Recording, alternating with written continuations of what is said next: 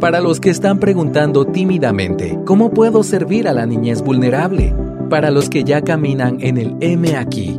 Para los que están a punto de empezar o quienes llevan una vida en esta trinchera. Para el cristiano con hambre y sed de justicia. Todos sean bienvenidos a otra edición de Religión Pura, el podcast de Alianza Cristiana para los Huérfanos, Evangelio, Familia, Iglesia y Sociedad. Hola a todos. Si ustedes no escucharon el episodio pasado, necesitan poner pausa a este episodio, regresar para empezar a conocer la historia de nuestra querida Maya Alonso. Ella es una terapeuta familiar, logoterapeuta, eh, psicóloga clínica y personalidad de las, uh, ahí sí que de redes sociales y, y, de la radio en Guatemala.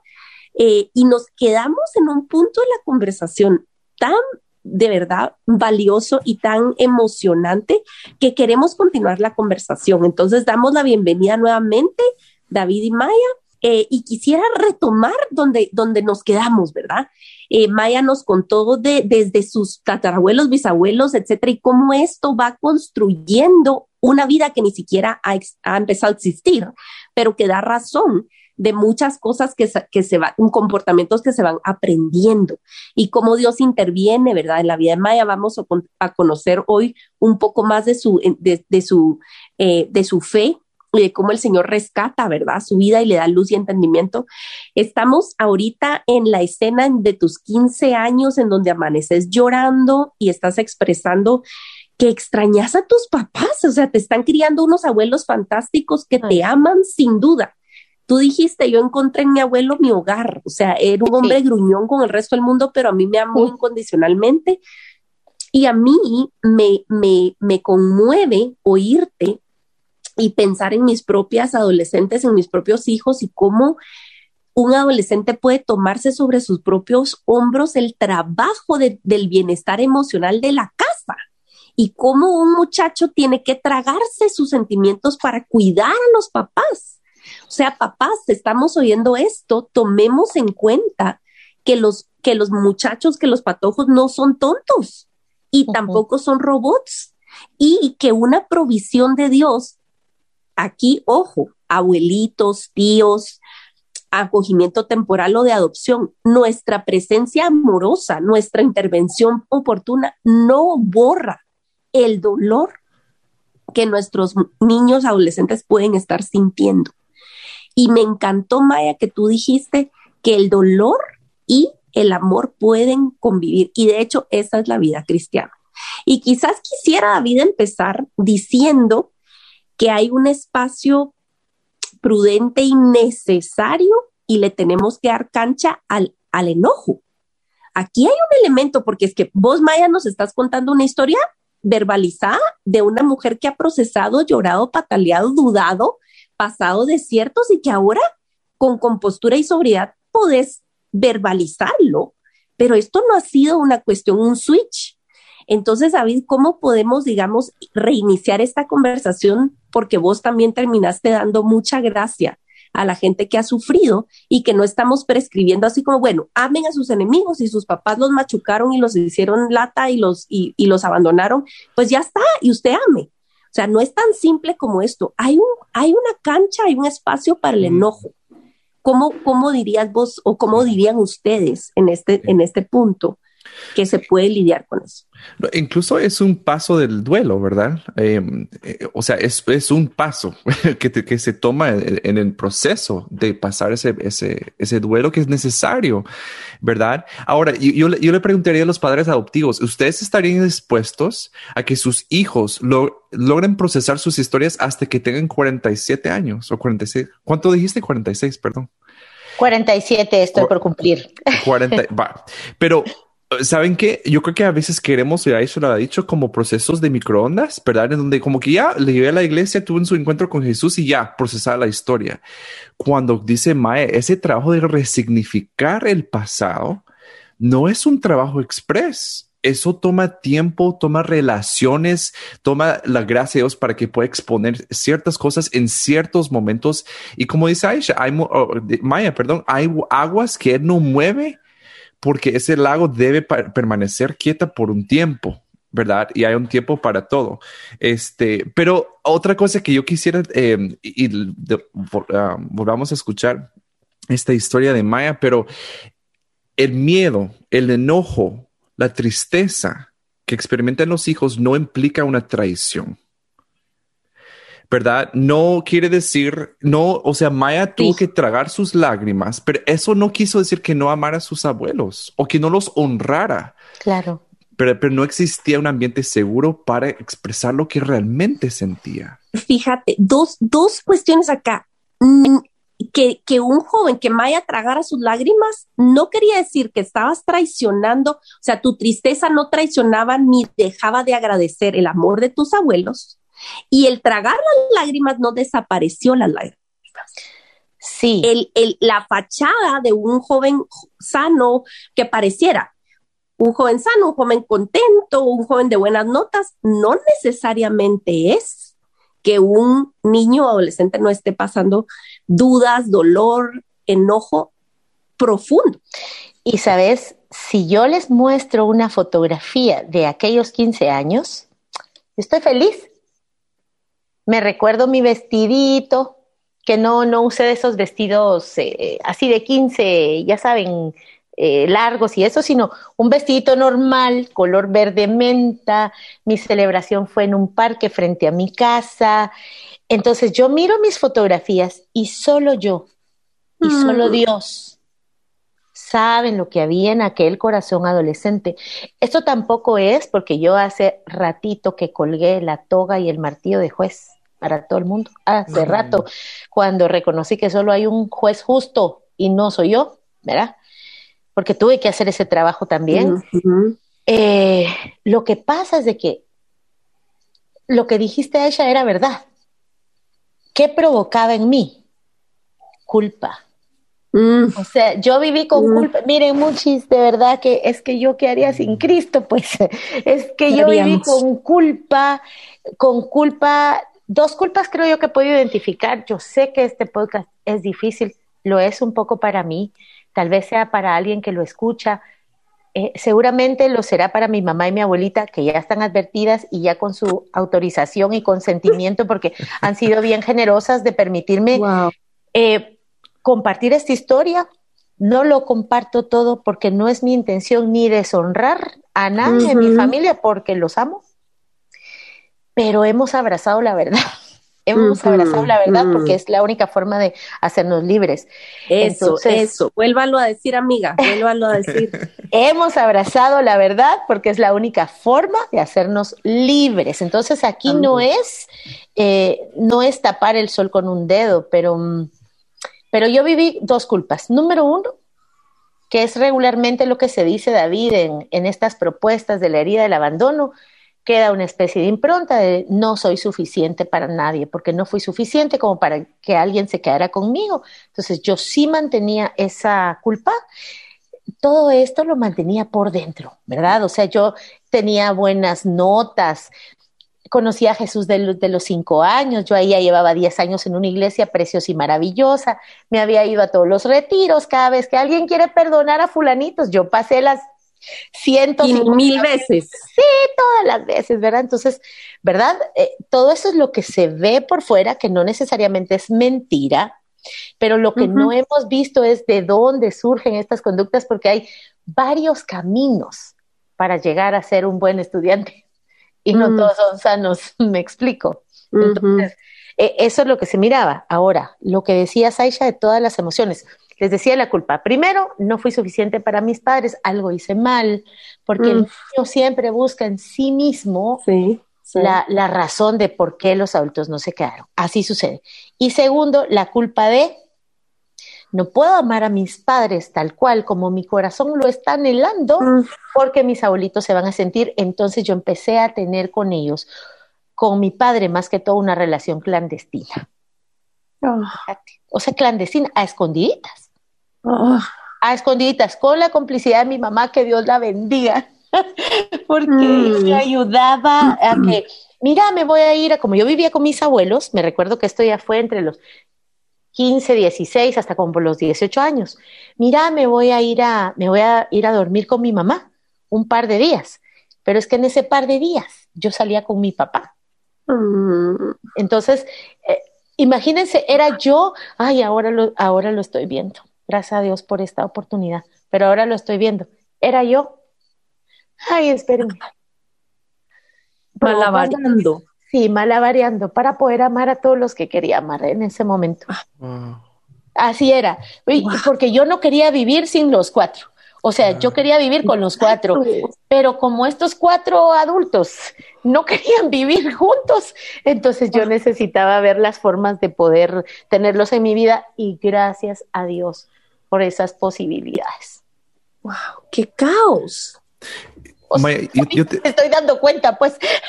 Wow. Maya, yo te quisiera preguntar, ¿tú crees como si te puedes como poner en esa perspectiva de niña? ¿Crees que pudiste haber amado genuinamente a los cuatro? Total y absolutamente. ¿Y, y por qué creemos nosotros como adultos que los niños no tienen la capacidad de amar genuinamente a Porque varias somos- personas al mismo tiempo? Porque somos egoístas, porque queremos que los hijos solo me amen a mí. Eso es. en un concurso como de popularidad, vos. ¡Hala! Pero qué cosa, porque es eso, es eso.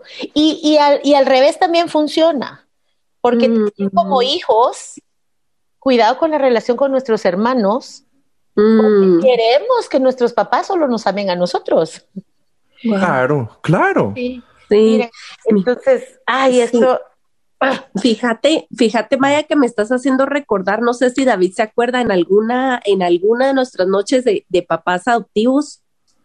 A mí Lucy generalmente de verdad me, bueno, me edifica y me sorprenden algunas de sus dulzuras, porque son dulzuras, pero son una- unas bombas así de gracia vos y de verdad que vos decís, Lucy.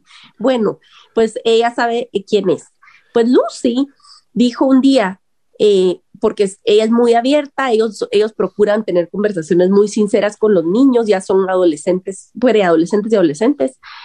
Y un día una de las niñas le dijo, mami, ¿qué pasa si aparece alguien de mi familia biológica? Esta es una familia adoptiva. ujú. Y la respuesta de Lucy a mí me voló el seso. Me- entonces ella le dice, bueno, mija, entonces la familia crece punto, punto y final. O sea, entonces a- va- la familia crece y nos adaptamos y punto. O sea, vos, pero David, ¿qué, qué papá adoptivo tiene esa apertura? No. O sea, es exótico. Mira, qué papá o mamá quitarle el adoptivo Punto. o no. O sea, o sea, sabes que, que mi papá, les voy a decir, mi papá, ay, de verdad, la luz de mis ojos, lo que ustedes quieran, hoy mismo, hoy, o- hoy, justamente hoy, yo, mi padre murió hace un hace una buena cantidad de años. Saben que mi cerebro, David, se resiste a contabilizar, o sea, solo no me acuerdo. Mm, Mm, sí. Solo no me acuerdo, de verdad. mi, mi- mi cerebro se resiste a cualquier número también. O sea, hora, fecha, cuentas. Hay cierta seguridad en la ambigüedad, sí. Sí, sí, pues cierto, yo no hago la cuenta, pero yo hoy, a mis casi 47, hoy volví a derramar lágrimas por mi papá, que Mm. gracias a Dios pude atesorarlo en mi historia, porque el tema es que mm, cuando nos contamos cuentos, el dolor más mal procesado, y, eh, Mm. eh, el dolor, cualquier cosa mal procesada, mal interpretada, la alegría, el éxito, el fracaso, nos llena de cuentos. En los Ah. cuentos siempre hay villanos. Siempre. Ah, ¿verdad? No, no hay cuentos sin villano. También hay un Sí, sí, sufriente, sí. también hay una, hay una bruja, o sea, no, no, no, no, no. Aquí no es cuentos. Aquí necesitamos ver las familias humanas tal cual, el dolor que todos procesamos, porque otra mentira que a mí me vendió el dolor es solo yo sufrí. mm, Claro. Miren, el, el, el, por ejemplo, y para la, para la gente que nos escucha, que su historia es muchísimo más dolorosa que la mía. Yo sé que no se comparan los dolores, pero yo he acompañado dolores de dolores. David, seguramente tú también, y tú también, Aisha. Dolores de dolores en donde uno dice, wow, ¿qué es esto? Pero aún en esas historias, eh, yo ah, estoy pensando en un caso en particular y cuando los seres humanos somos capaces de atrocidades, es una realidad, sí. somos capaces, pero saben que ser atroz es durísimo en sí mismo. O sea, e, el, villano no es que no padezca, si lo vamos a decir así. Entonces yo creo que, que, esas son las cosas que hemos, que, que, que hemos ido esclareciendo.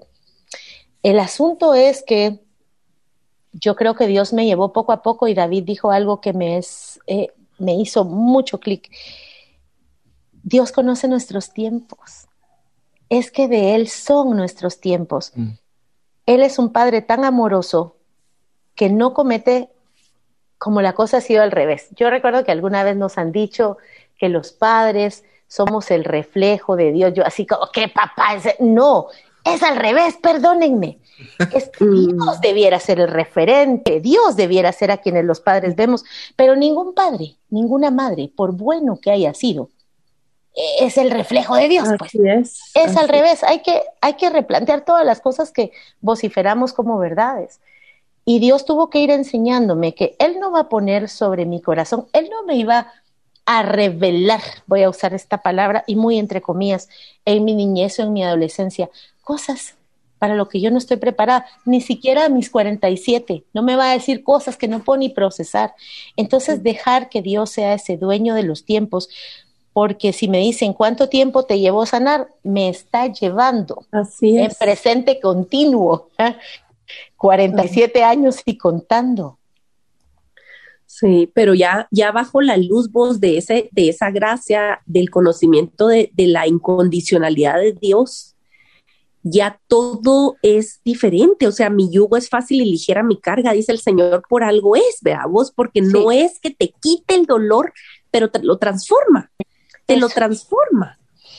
Y yo creo que vale mucho la pena en esta historia, porque creo que nos puede ayudar a todos.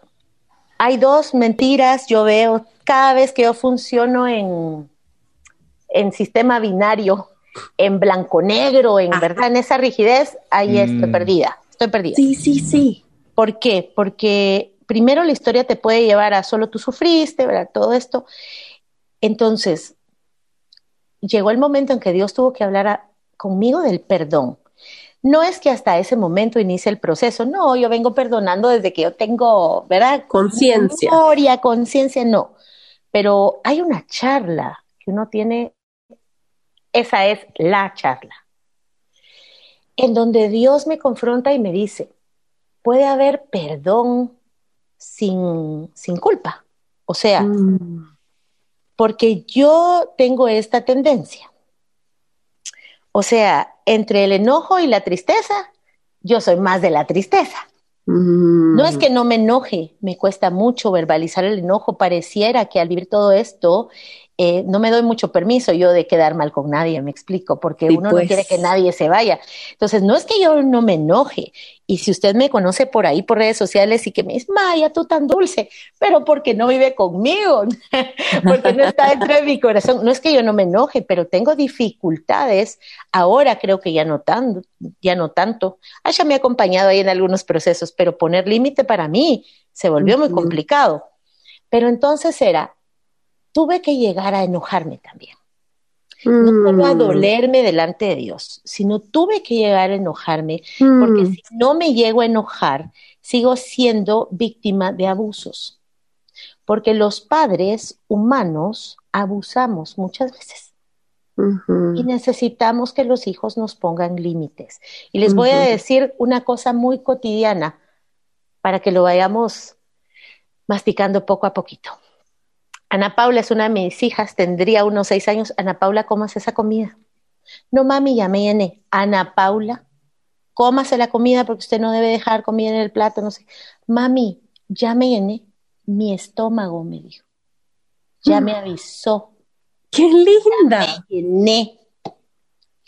Pero como yo soy mamá formada por quienes fui formada y como uno repite, Ana Paula, usted se recuerda al niño del ah. semáforo que pide comida. Y miren esta niña de 6, 7 años por ahí. Mami, llevémosela al niño. Yo ya me llené. Esta niña me llega. Así te llega, pues. O sea, nosotros también podemos abusar de nuestros hijos haciéndolos comer de más, de menos, que se esfuercen más, que aprendan mandarín chino y, y no sé qué a los cuatro años. O sea, los padres abusamos, me explico. Así que dentro de mi proceso de sanar tuve también que reconocer creo que para poder amar a mis padres, o sea, de mí hacia ellos tuve que reconocer mis propias faltas. Para poder perdonarlos, Aisha, las faltas de ellos, las que mm. cometieron, las que también son inexcusables delante de Dios y ponerme una especie de horizontalidad de todos pecadores, todos necesitados, todos humanos, todos. Y eso lo pude hacer hasta que fui mamá. Mm. Mm. Yo creo que una lección importante eh, y que hace eco en mi, en mi mente ahorita es, nadie es una caricatura. Lo que tú dijiste de que es mucho más fácil hacer una narrativa lineal de había una vez y aquí está la bruja y el malo y, la princesa y el valiente. Eh, y siempre hay capas, todos tenemos capas. Entonces, em, extender esa gracia es un, es un largo proceso, como dice es un, es un trabajo duro.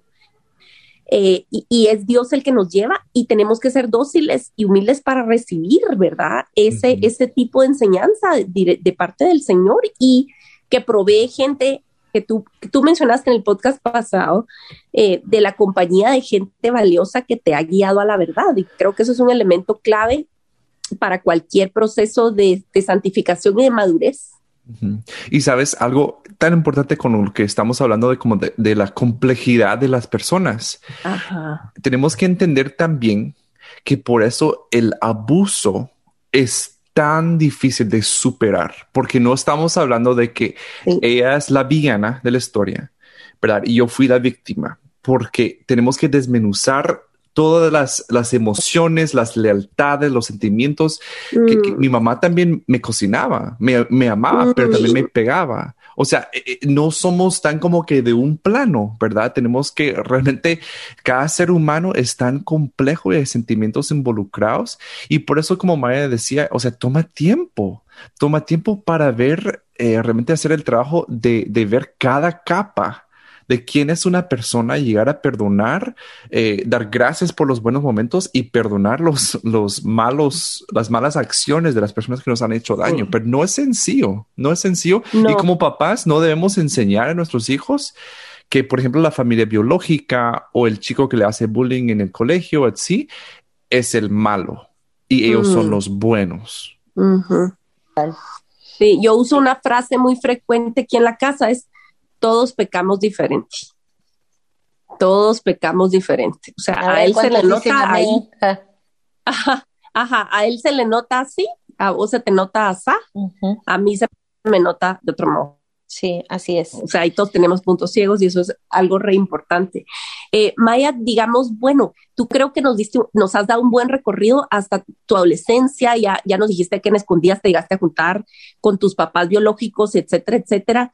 Este, arribaste a la adultez y ya cuando saliste de la casa de tus abuelos, que en realidad fueron tus papás, ¿cómo se transforma la relación? Porque David y yo hemos explorado levemente el tema de los hijos adultos y cómo todo este trauma y todo este bagaje no se acaba cuando cumpliste 18. O sea, el día que cumpliste la mayoría de edad no es como que amaneciste feliz con un sol brillando, diferente a tus 15.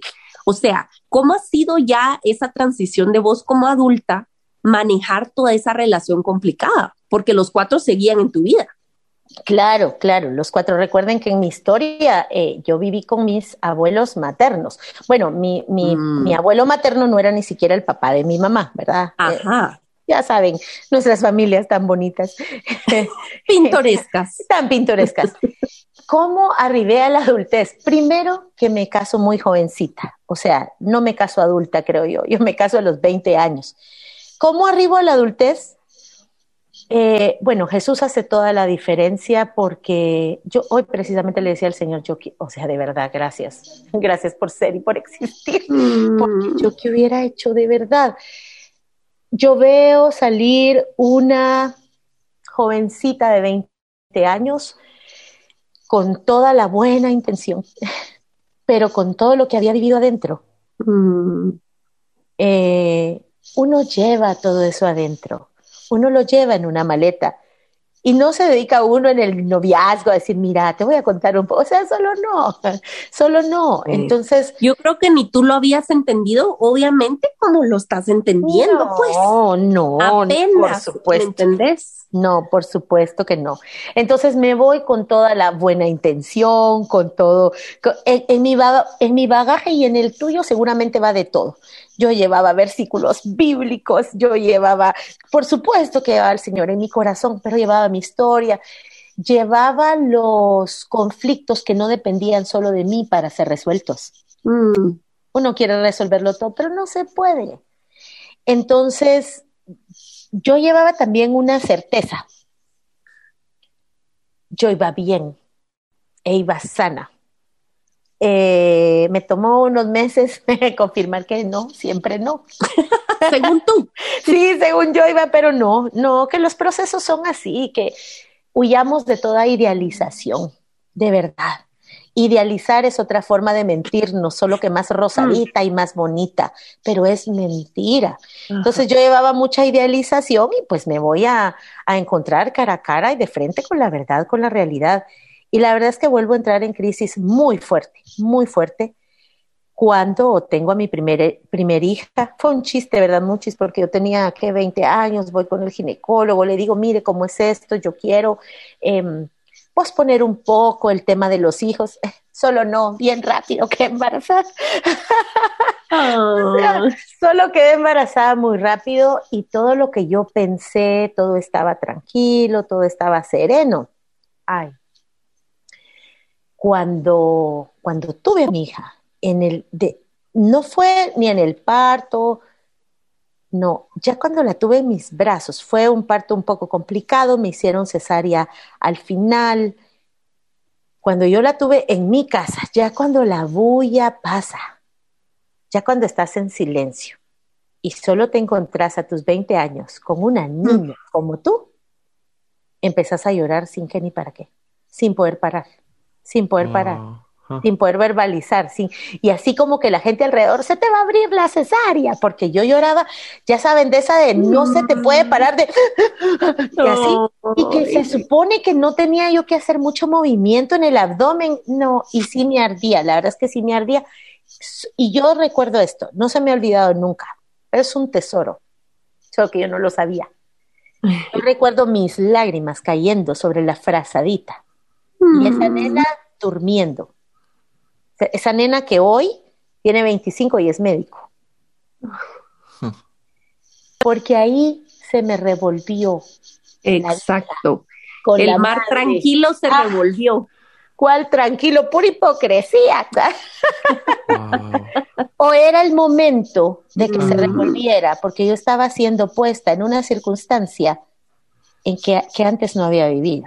Ya no alcanzaba tu, tu fachada, pues, ya no. No, no, y sabes qué, también creo yo, para las que tenemos este regalo maravilloso de la maternidad, es una oportunidad en sí misma para conocer a Dios, para conocerme a mí, para resignificar la historia.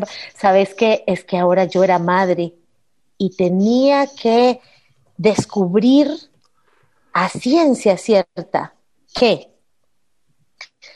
aunque la madre ama, hiere, Mm, que le podías jalar el pelo a tu hija sin querer y sin darte cuenta, que lo peor de ti también sale en la crianza. ah, sí, sí, sí. Entonces, ¿sabes qué? Se me fue desfigurando aquella, aquel asunto que yo tenía de es que mi mamá, no, porque saben que yo sí llevaba, yo quería ser una buena madre.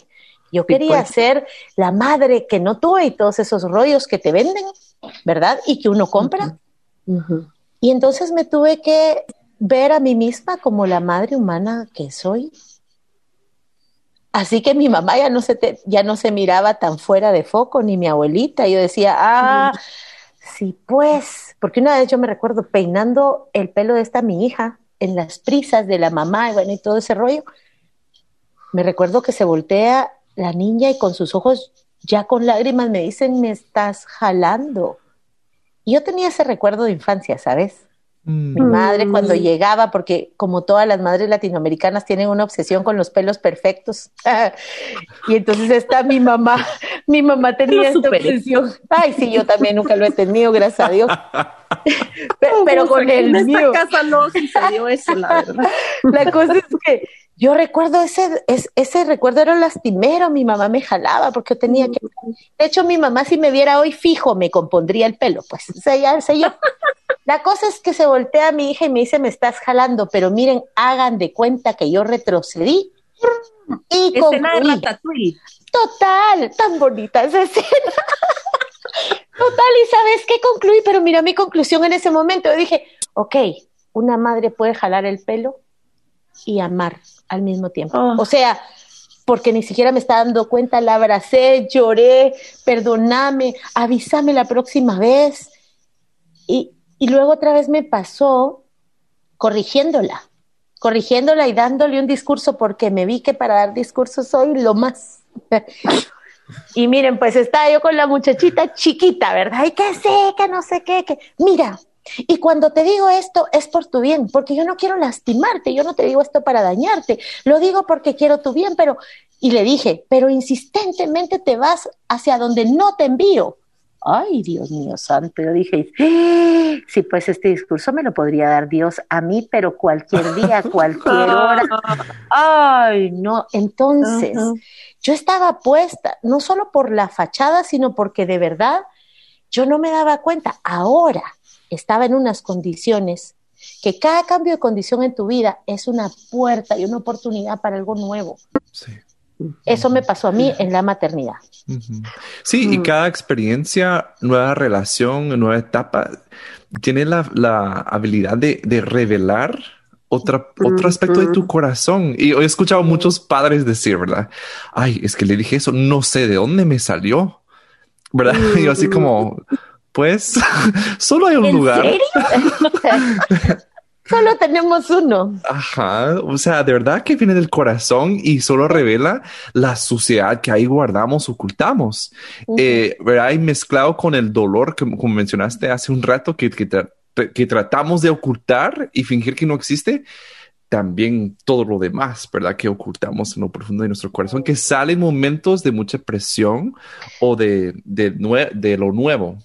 Sí, yo quisiera, si, si tenemos tiempo y me lo permiten, compartir algo que escribí sobre lo que aprendí de mis hijas, porque mm, en mi experiencia eh, no es que me enseñaron a ser mamá, sino a ser hija, fíjense.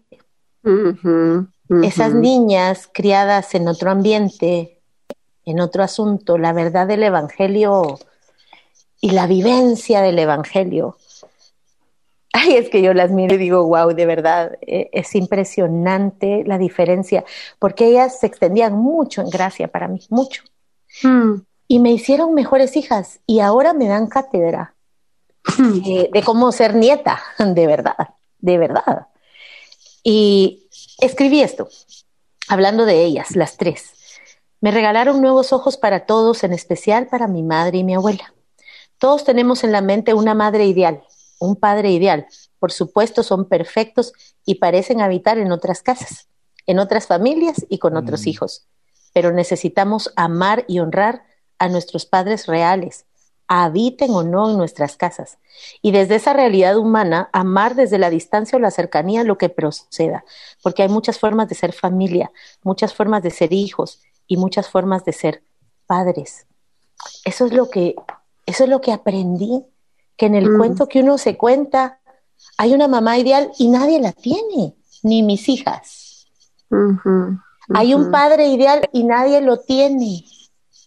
Entonces, al final caer en cuenta que estoy en la misma condición que mi madre. O sea, Mm. aunque mis pecados sean distintos, Aisha, aunque mis debilidades sean otras, yo necesito tanto que mis hijas me perdonen como ella, Mm. que yo, por ejemplo, eh, amar a mis hijas como ella amarme a mí. Entonces eso de verdad que ha sido utilizado por Dios eh, ay, para no para no poner herida sobre herida, dolor sobre dolor, Mm. pecado sobre pecado, porque Ajá. suficiente tenemos con la primaria, pues ya para qué Claro. le ponemos otras.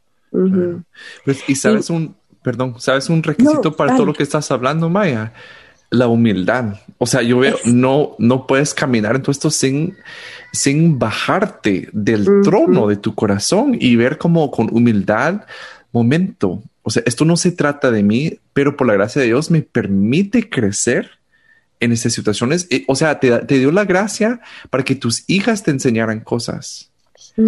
Total.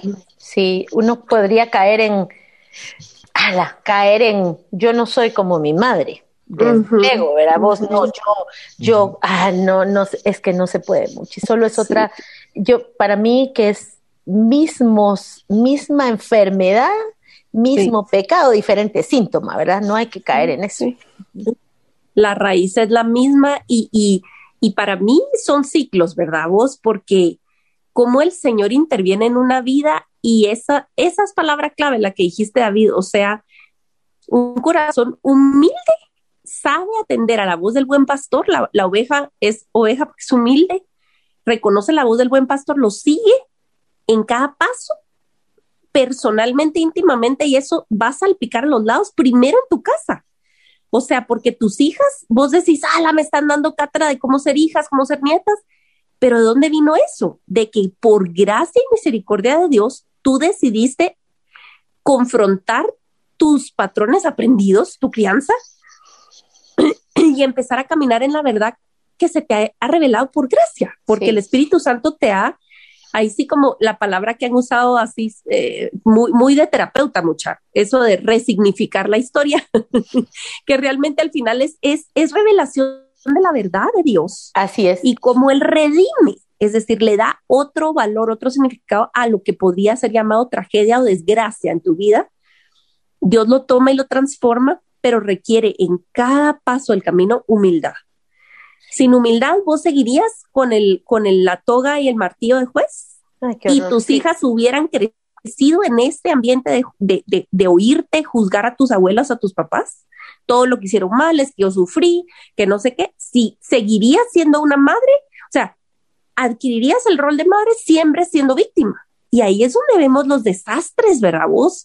El egoísmo sigue, o sea, cuando la luz de Dios entra a una vida, pasa esto, que se rompe cadenas, no solo en, y no quiero que suene místico ustedes, porque nuestro ambiente latinoamericano es así, tiene unos sus rollos bien raros, pero simplemente es esto. O sea, cuando entra la verdad de Dios, entra la palabra de Dios, el poder del Espíritu, no solo te hace libre a vos, Maya. O sea, vos estás, vos, vos, Dios te usó para que tus hijas ya tengan otro aprendizaje. Mm. No por tu astucia. Ay, no. Es, es por el poder de Dios, ¿verdad? Sí, qué bueno es Dios. Yo creo que esto es importante decir en algún momento y uno va adquiriendo ciertas valentías bien humildes, he de decir, mm. porque estas valentías eh, requieren más de humildad que de poderes, de verdad, porque en algún momento en mi historia ya adulta yo necesité, no sugiero que todos lo hagan, yo solo cuento mi historia, pero yo sí, por la relación que me dediqué a construir con mi madre, porque pues mi padre murió, aunque igual tuvimos esa mm. relación preciosa con él, pero sí empecé a construir con, mi madre una relación que está llena de cercanías y distancias. Límites. Acercamientos y límites. Mucho amor y mucha dignidad, eh, ¿verdad? En correspondencia. Entonces, porque Dios me enseñó que amar no es aguantarlo todo. Dios no es un Dios de abusos nunca. Te los he enseñado a mis hijas porque a veces la que abuso soy yo. O sea, tenemos que estar mm. clara de eso. Entonces, en esta relación, en algún momento, yo sí necesité decirle, mira, esta es una pregunta que yo te quiero hacer respetuosamente, tal vez es mi corazón el que necesita saber y si puedes me la respondes. Yo ya tenía tres hijas, ya, ya de todo, era una noche, veníamos de un evento juntas porque fue muy intencional en integrarla a mi vida. Mm. Fui muy intencional en invitarle a hacer espacio porque a veces inconscientemente yo cerraba esos espacios. Entonces fui muy intencional, me acompañó a un evento muy lindo y ya de regreso íbamos juntas y yo le pregunto, yo solo necesito saber por qué, le dije. Y ni siquiera me dejó terminar la pregunta porque claro que la sabía ya. fíjense que para hacerla tuve que parquear el carro, poner las luces de emergencia porque yo solo no podía seguir. Le dije, mira, de verdad no quiero contrariarte, no quiero, porque de verdad no quiero.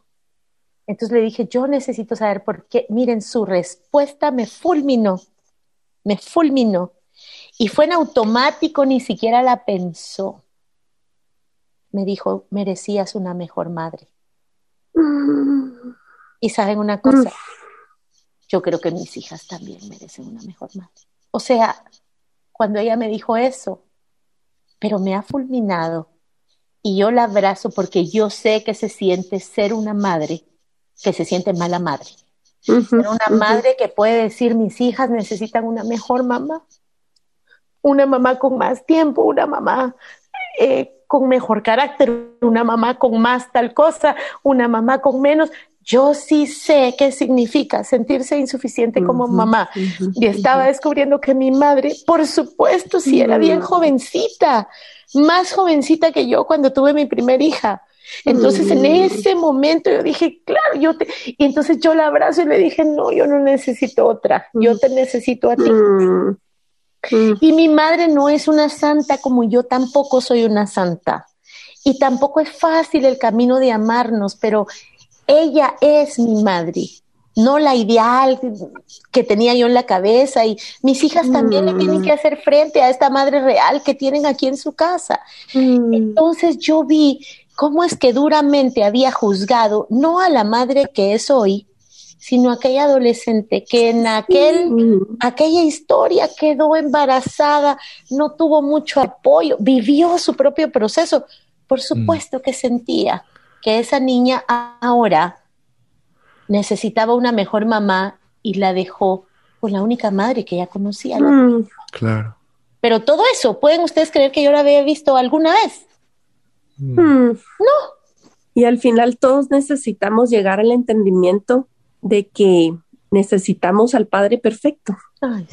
Y aunque padre y madre te dejaran, con todo yo te recogeré. En eso podemos descansar. Sí.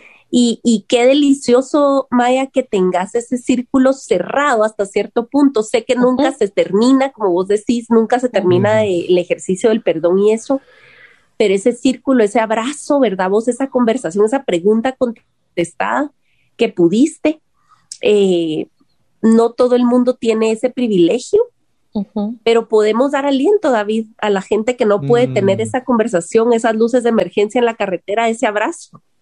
¿Qué le podrías vos decir a la gente que no puede tener ese lujo? Yo creo que lo que vos acabas de decir, aunque no tengamos las respuestas terrenales que quisiéramos, tenemos que entender que aún eso es gracia. Aún los, los, aún los silencios a unas pausas, los vacíos, por alguna manera. Ahí sí tenemos que, llegar a confiar en el carácter de Dios, mm. que no nos está privando algo solo por mm, ser mala onda. Ajá, ¿Verdad? Sino que realmente trabaja todas las cosas para el bien de los eh, para el bien de aquellos que lo aman. Lo amamos. y, y de verdad, o sea, lo tenemos que llegar a creer. Ahora bien, eso no lo puedo llegar a decir tal vez a una niña. Mira, o sea, esto pasó porque Dios te ama. No, o sea, requiere, o sea, si vemos la belleza de esta historia que, que Maya nos ha compartido, eh, vemos que Dios trabaja en procesos y a veces bien lento. Mm. largo, largo. Donde aparentemente no está pasando nada en la historia y Dios muy finamente está trabajando debajo de la superficie, en esa tierra, ¿verdad? Para que un día pueda florecer. ¿verdad? Y tenemos que confiar en eso. O sea, es la única esperanza, porque qué, qué técnica, herramienta terapéutica podemos, o sea, nuestro corazón tiene un hoyo tamaño Dios, todos. Entonces, llenémoslo de Dios, ¿verdad? O sea, de eso se trata. Amén. Maya, ¿dónde te puede seguir la gente? ¿Dónde podemos conseguir tus libros? Creo que hacen plural, porque ya mero sale el segundo, ¿verdad? Sí, gracias a Dios, sí. Entonces, contanos. En redes sociales como arroba Maya Alonso en Instagram, en Facebook y en Twitter, que me encanta Twitter. Twitter creo que es mi red social favorita. Saben que yo ya había conocido de Aisha, pero fue en Twitter que más me, me ligué a ella y a través de eso fue que empezamos nuestra amistad. Qué maravilla, de verdad. Así que arroba Maya Alonso y ahí les voy contando. Acabo de terminar un segundo libro Em, pronto les van a llegar los dos a ustedes dos. Crean que es un ejercicio de total vulnerabilidad, ¿verdad? Tú sabrás, Aisha, que es así. Ah, pero, pero escribir, como he sido enseñada, es un acto de servicio. Es un acto de servicio a los demás, ¿verdad? Es, tiene que ser uno, ¿verdad? En ese sentido. Entonces ahí, eh, ahí me pueden encontrar para servirles en lo que pueda. Me gustaría decir esto, nada pasa de la noche a la mañana. Dios ha caminado conmigo en este trayecto, solo date cuenta que Dios está ahí obrando ese tejido invisible, porque muchas veces parecía que nada pasaba, pero todo pasaba, todo pasaba. Eh, así que Dios, que es eh, el Padre, ¿verdad? Eh, va dándole a tu corazón, a tu historia, conforme a su soberanía, pero a su gracia, a su amor, lo que ahora puedes afrontar. Por eso no caigas en inmediateces, esas prisas que nos dan por resolverlo, por no, tranquilos, un día a la vez, como enseñó Jesús. Lo que hay rendido, redimido, lo que nos corresponde, yo no podía hacer nada en lugar de mis padres, sino solo lo que a mí me correspondía, eh, aprender a amar, descubrir mi necesidad de amarlos, eh, no idealizarlos para decir, no, no, no, si nunca me hicieron nada, no, sino mm. frente a las... Eso es mentir, porque tuve la tentación, ¿sabes? De, mm. transformar esto en una historia que terminara y todos vivieron felices para siempre, porque al final siempre me amaron. O sea, no. Cuando yo a punto de caer ahí, Dios me lleva a el perdón necesita una culpa real. Y, me mm, mm. lo podemos ver en la Biblia, la mujer que Jesús defendió de ser apedreada no era inocente. No, y primero perdón, reconocer. Claro, el perdón es frente a los culpables. Por eso yo necesito perdón. Claro. Entonces, cuando me pongo en la horizontalidad, culpables todos, mm. hashtag todos somos pecadores, hashtag a mí me iban a apedrear, no solo a mi madre, no solo a mi padre, es que en esa horizontalidad ya la cosa cambia. Entonces, ¿verdad? No caer en las falsedades. Por eso sí, la verdad de Jesucristo, la verdad del Evangelio, eso. Y, sabes, lo que yo he visto de personas que han hecho ese trabajo duro de, sanar y superar y perdonar, se convierte su rencor, remordimiento en compasión. Porque hoy no tienes rencor contra tu mamá, no, no la amo y la bendigo con sientes compasión, entonces es una señal, ¿verdad? Que cuando tú te das cuenta que la persona incluso que te hizo daño, pero puedes sentir compasión por ellos. Y saben por qué, como Maya acaba de explicar, nosotros éramos los que, o sea, que pecamos contra Dios ¿verdad? O sea, estábamos en esa situación y nosotros necesitábamos y necesitamos compasión de él. Mm, sí. Ay, sí. Estamos en el mismo plan. Puedo amar a mi madre y a mi abuelita. Mm. A quien un día también le pedí permiso, porque no me, no me dejaba solo. No, y, y este asunto de por dentro de sentir que traicionaba a mi abuelita cuando mm. amaba a mi mamá, no, yo un día dije, no, yo voy a hacer lo que se tenga que hacer Estando en mi casa vengo y le digo, mira, necesito hablar contigo. Miren, muchis, yo les voy a contar tal cual lo hice. Me le senté en las piernas a la viejita, me le senté en las piernas. Yo necesitaba hacerlo, yo necesitaba. Y le digo, mira, te quiero pedir un permiso. Y extrañada. Y le digo, necesito que me des permiso de amar a mi madre. Ah. Y que me des la libertad de sentir que cuando la amo, no te ofendes. Le quiero decir a tu corazón que cuando yo amo a mi madre, no te dejo de amar a ti, porque hay un ah. mandamiento, le digo, de honrarla. Pero miren, yo lloraba, yo ah. lloraba, eh, sentada en las piernas, yo necesitaba hacerlo. Me escuchó asombradísima. No fue que se puso a llorar conmigo, me contestó así. Y si me escuchas, te mando un beso, viejita linda. Está bien, nena, hazlo, Pero de esa me agarré. Seguro. Y Dios ha trabajado en el corazón de todos porque solo Dios conoce la historia real de cada uno. Mm, yo estoy segura, mm. Aisha, que ni yo conozco la verdad de mi propia Así historia. es, así es, así es. Solo Dios conoce, hagan lo que puedan. Pero vamos, es, en el nombre de es. Jesús, sí. Gloria a Dios por cada vida redimida, por la luz que alumbra Amén. la oscuridad y, y discierne los pensamientos y sentimientos de cada quien y nos llevará de regreso a casa algún día en donde ya no tendremos más preguntas ni importará. eh, Ay, sí. o, o va a ser motivo de mayor alabanza lo que sí sabremos del otro lado.